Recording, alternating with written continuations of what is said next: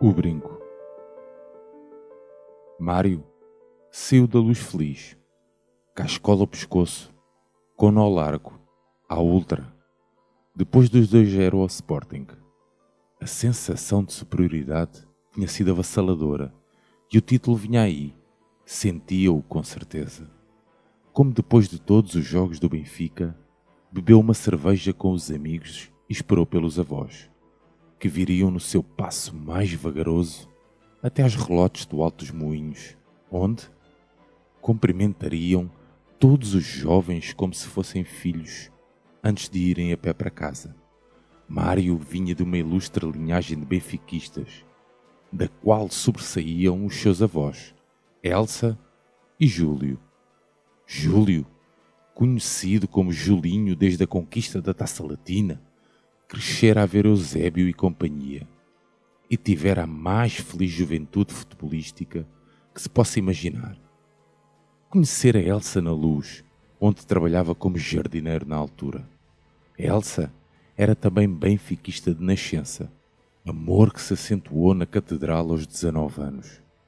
Primeiro como empregada, depois como secretária, tornando-se uma autêntica faz-tudo, trabalhando hoje no Museu Cosme Damião. Sofria imensamente pelo clube, não só pelos anos de casa, mas porque sabia que qualquer derrota ou empate se repercutia imediatamente em si, marido, filhos e netos, e essa dor incomensurável. Quando Mário os viu chegar, já sabia que vinham a ter a discussão que tinham sempre depois de qualquer derby qual tinha sido o melhor gol sempre marcado aos verdes. Elsa tinha uma perdição pelo célebre gol de Vítor Batista. O do brinco. E Júlio, num misto de ciúmes, sabia que Elsa sempre sentira um fraquinho por Vítor Batista. E de amor a Eusébio, gritava como de costume, que o gol de 66 de pé esquerdo, quase sem balanço, seria sempre o melhor. De pé esquerdo, Elsa. Só vimos que era golo quando a bola bateu na rede. Os três foram para casa, entre a alegria da vitória e a mágoa de uma goleada que não foi.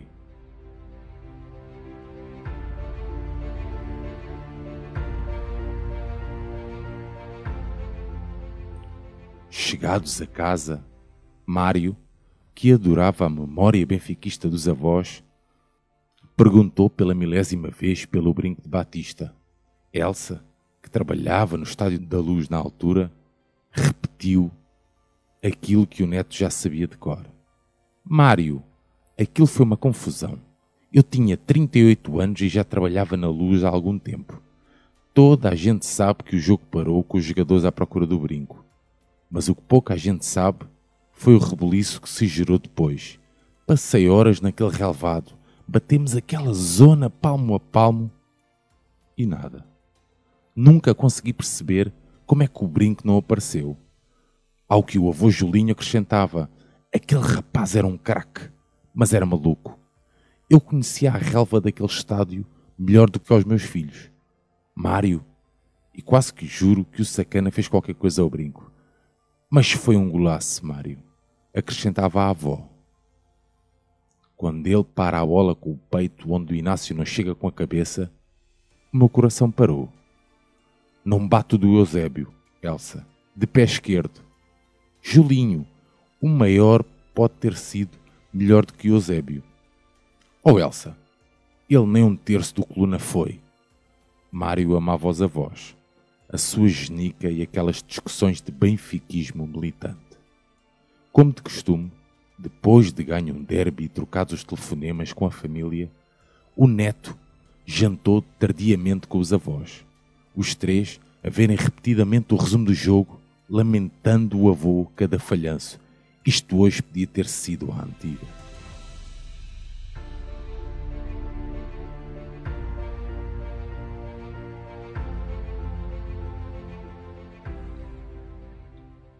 No dia seguinte, depois da faculdade, Mário foi almoçar, como fazia sempre que o podia, com a avó. Levou-lhe um jornal desportivo. coisa que ela só lia depois de ganhar um derby, clássico ou título. Tenho o jornal do Benfica para ler. E chega-me e perguntou-lhe novamente sobre o brinco. Vó, ontem fiquei a pensar naquilo que o avô disse. Não há maneira do Vitor Batista nunca ter jogado com o brinco, ou de não o ter perdido, ou de alguém o ter roubado. Dizem que valia um dinheirão. Na altura, corriam todo o tipo de boatos, Mário. Se na imprensa foi o que foi, não imaginas na luz. O Vitor Batista louco, a chatear toda a gente que lá trabalhava. O Mortimor, que não sabia bem lidar com ele, já só pensava em comprar um brinco igual e calá-lo. Enfim, uma confusão. Depois daquele jogo, eu, o teu pai e o senhor Luís, que também trabalhava na luz, passámos o relevado a pente fino. Até pedimos aos jogadores para lhes ver as chuteiras, a ver se o brinco tinha ficado preso na alguma. Aquilo foi uma loucura. Quase que nos esquecíamos que tínhamos ganho. O teu avô, que nunca gostou dele, ficou furioso com isso. E não há hipótese desse senhor Luís ter ficado com o brinco. Nunca pensei nisso, Mário. O senhor Luís trabalhava na luz há anos. Era um homem de quem toda a gente gostava. Nunca coloquei essa hipótese. Mas o brinco valia muito dinheiro, não valia? Nunca pensaram na hipótese de roubo. Mário, isso é coisa dos policiais que tu estás sempre a ler. Aquele brinco tornou-se uma coisa meio mística, mas ficou a fazer parte da lenda do Vitor Batista. Mas ninguém o roubou. Isso digo-te eu. Está bem.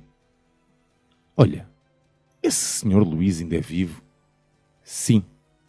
Achas que me arranja o número dele na luz? Isso, arranja-te aqui a boa da tua avó. Diz que vais da minha parte para ver a coleção dele tem camisolas do Glorioso que tu até vais chorar, meu netinho.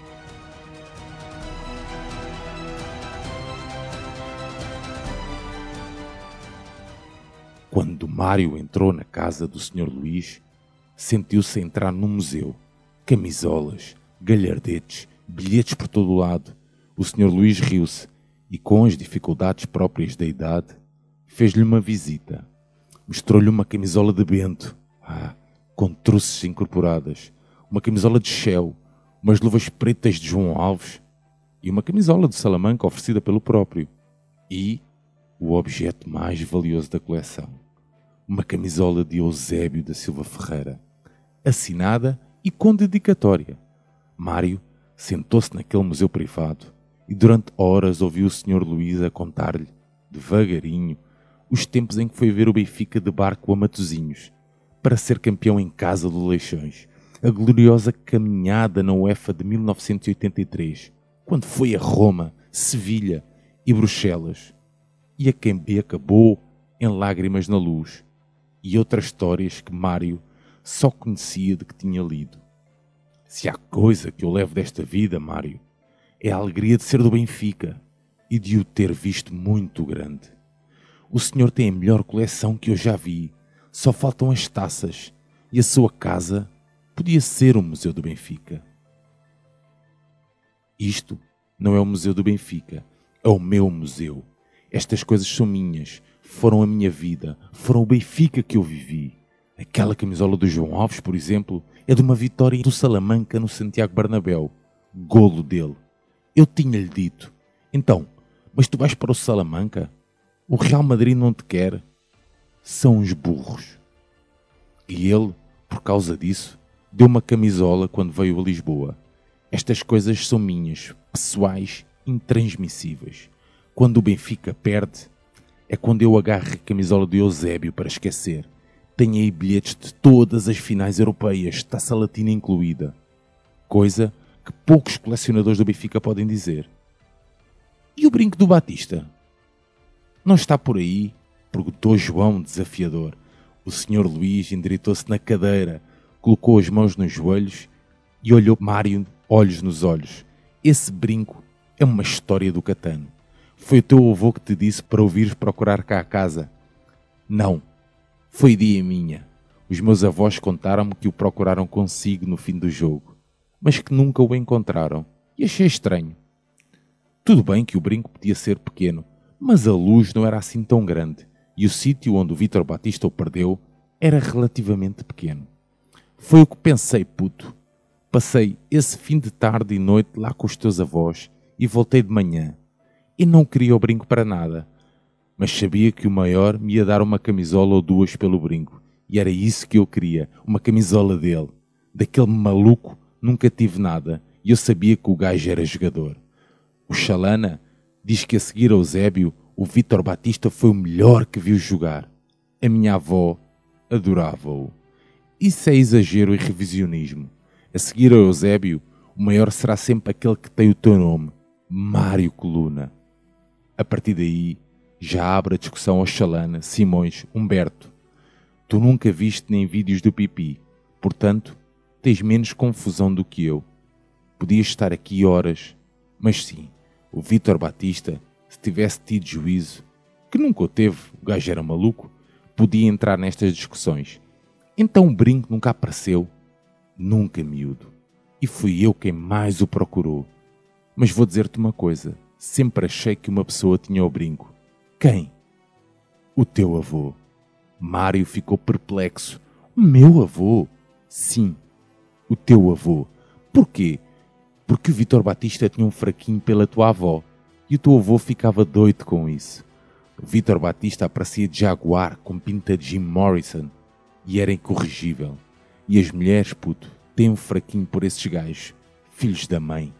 Acho que os podem endireitar. Mas o Batista é que estava caidinho pela tua avó. O gajo tinha todas as mulheres que queria, mas estava apaixonado pela tua avó, que já era casada com o teu avô na altura e não lhe dava trela nenhuma. Estou convencido que o teu avô é que encontrou o brinco depois do jogo e nunca o devolveu para lixar o Batista.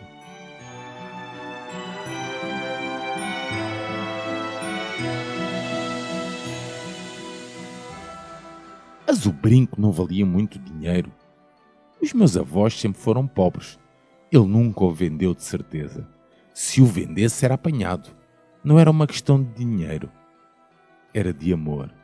Mário ficou em silêncio durante um minuto. Depois, mudou de assunto. Perguntou ao Sr. Luís se achava que este ano o Benfica ia ganhar tudo. E deixou o velho colecionador de lágrimas nos olhos só com essa possibilidade. Combinaram outras visitas. Mário queria ficar a viver naquele mundo de bilhetes e camisolas. E despediram-se com o mistério do brinco no ar, com Mário espantado por ter a solução de um dos maiores mitos do Estádio da Luz na própria casa.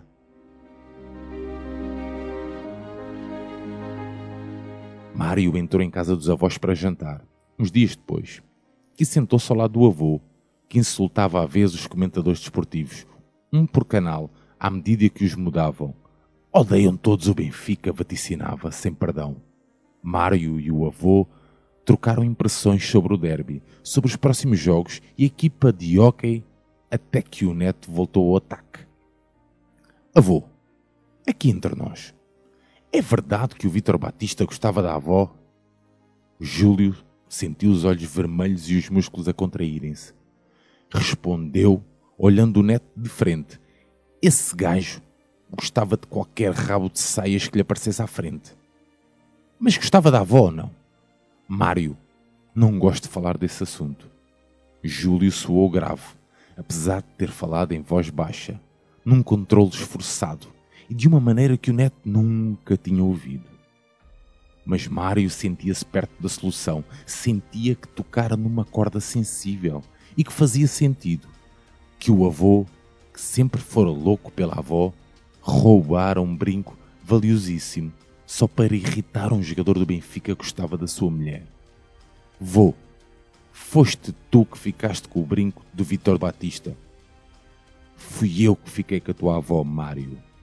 E Mário percebeu. O seu avô, cujo benfiquismo era maior do que tudo e que ainda hoje dizia que se levantaria a qualquer hora da noite para massajar o pé esquerdo de Oscar Cardoso se ele o pedisse.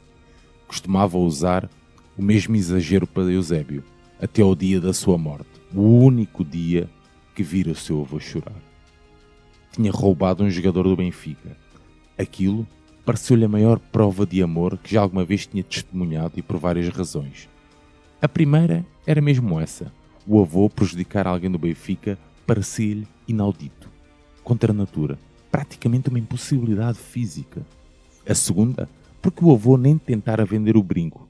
Brinco que valia não só dinheiro, mas também história. Quanto não daria o Sr. Luís para ter o brinco de Vítor Batista na sua coleção? E Júlio não quis saber de nenhuma. Mário deitou-se no sofá, assombrado pela figura do avô, que voltara a vislumbrar anti-benfiquismo em cada gesto de cada comentador, à procura do que sentir. Como se fosse Vítor Batista e Tony à procura de um pequeno brinco no Estádio da Luz. Elsa trabalhava sempre lentamente. Nunca tem pressa enquanto endireita os troféus, enquanto dobra as camisolas antigas expostas no museu do clube do seu coração. Gosta de limpar as coisas, arrumá-las e depois colocar-se na pele do visitante. Vê as peças de todas as perspectivas e procura defeitos. Para Elsa, o Benfica é perfeito e tem de estar perfeito. Todos os dias, ao fim do dia, passa no mesmo local do museu e sorri. Lembra-se daquela noite de 12 de fevereiro de 1978, quando bateram à porta, já de noite? Júlio nunca acordava e Elsa foi à janela e viu. Desceu preocupada, porque sempre que o via, sobretudo àquela hora, sabia que se podia ter metido no álcool e nas drogas. Naquela noite, estava sóbrio. Que fazes aqui? Venho dar-te uma prenda. E estendeu-lhe o brinco. É o de hoje? Sim. Escondi-o na chuteira e depois fingi que o perdi. Agora já podes dizer que tens aquilo que todos os benfiquistas procuraram hoje. É hoje que fugimos juntos, Elsa. Elsa beijou-o na face e lembrou que isso era impossível. Tu és um cavaleiro andante, mas para mim, o meu Júlio é que será sempre o maior. Ele sofreu em silêncio, depois sorriu, aquele sorriso grande, apertou-lhe a mão que tinha o brinco com as suas duas mãos e tentou reconfortá-la como se fosse ela a precisar. Eu sou assim, maluco, por tua causa. Mas isto um dia passa-me e foi-se embora com aquele ar de miúdo num corpo enorme. Elsa sofreu o seu declínio até ao fim, em silêncio. Sentia-se culpada. Pensava várias vezes se Vítor Batista não teria sido mesmo maior que Eusébio se tivesse fugido com ele. Naquela noite. Todos os dias, Elsa passa pelo local onde escondeu o brinco no Museu Cosme Damião. E suspira como suspirou quando Vítor Batista, o maior, rematou sem deixar cair e marcou um golaço. Para Elsa, o melhor de sempre. O Brinco é um texto de Manuel Neves.